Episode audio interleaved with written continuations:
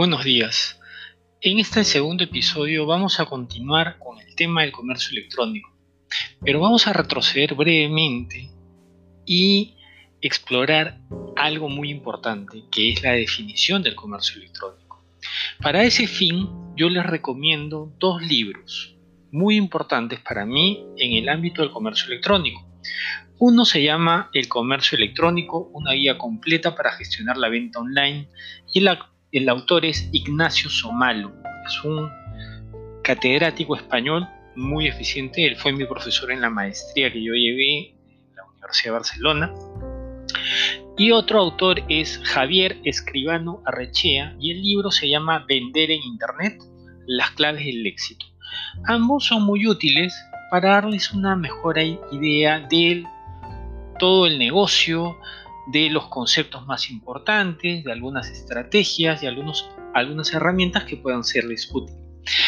En el libro de Ignacio Somalo, por ejemplo, define el comercio electrónico como esto. El comercio electrónico significa el traslado de transacciones normales, comerciales, gubernamentales o personales a medios computarizados vía redes de telecomunicaciones incluyendo una gran variedad de actividades.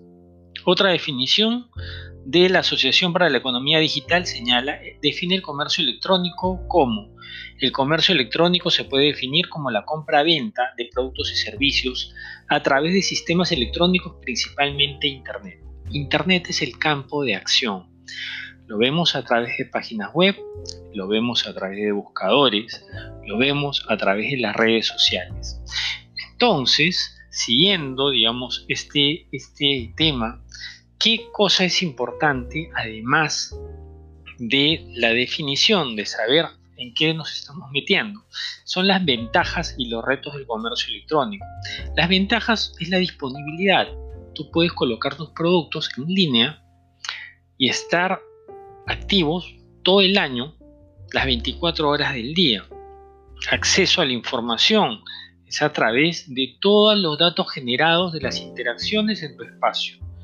Menores barreras de entrada cada año, cada mes, hay menores barreras. La tecnología está más al alcance de todos. Hay plataformas prepagadas, hay plantillas, hay redes sociales con espacios para venta, como Facebook, que ya más adelante también lo vamos a explorar. Se puede personalizar las ofertas, hay información disponible y amplia variedad de formatos para ofrecerla.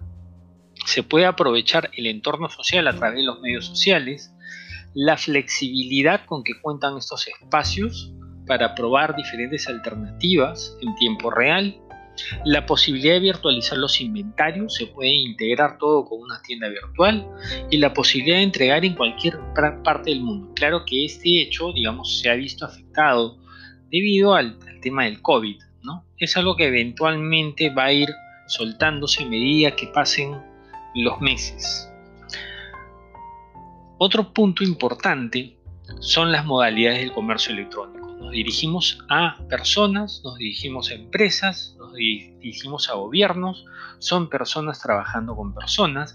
Cada una de estas cosas va a sugerir o a determinar la forma en que vamos a trabajar. Y finalmente los criterios base que es lo que va a definir básicamente cómo vamos a desarrollar nuestra estrategia. Tenemos tres puntos importantes. Primero, ¿a quién le vamos a vender? Es importante definir a las personas con las cuales vamos a trabajar. Segundo, ¿qué le vamos a vender? No es que yo tengo el producto después busco el mercado, no, primero busco la necesidad y después decido qué vender. Primero necesito conocer a la persona, luego definir qué le voy a vender. Y finalmente, ¿dónde vamos a vender? Estas tres, estas, estas tres preguntas son los que van a moldear nuestra idea de negocio dentro del comercio electrónico. Bueno, eso ha sido todo por hoy día. Mi nombre es Daniel Chicoma, soy el director de Perú Content Lab y estoy aquí a través de podcast para ayudarlos en lo que pueda. Mi correo es de chicoma.contentlab.pe. Nos vemos la próxima. Hasta luego.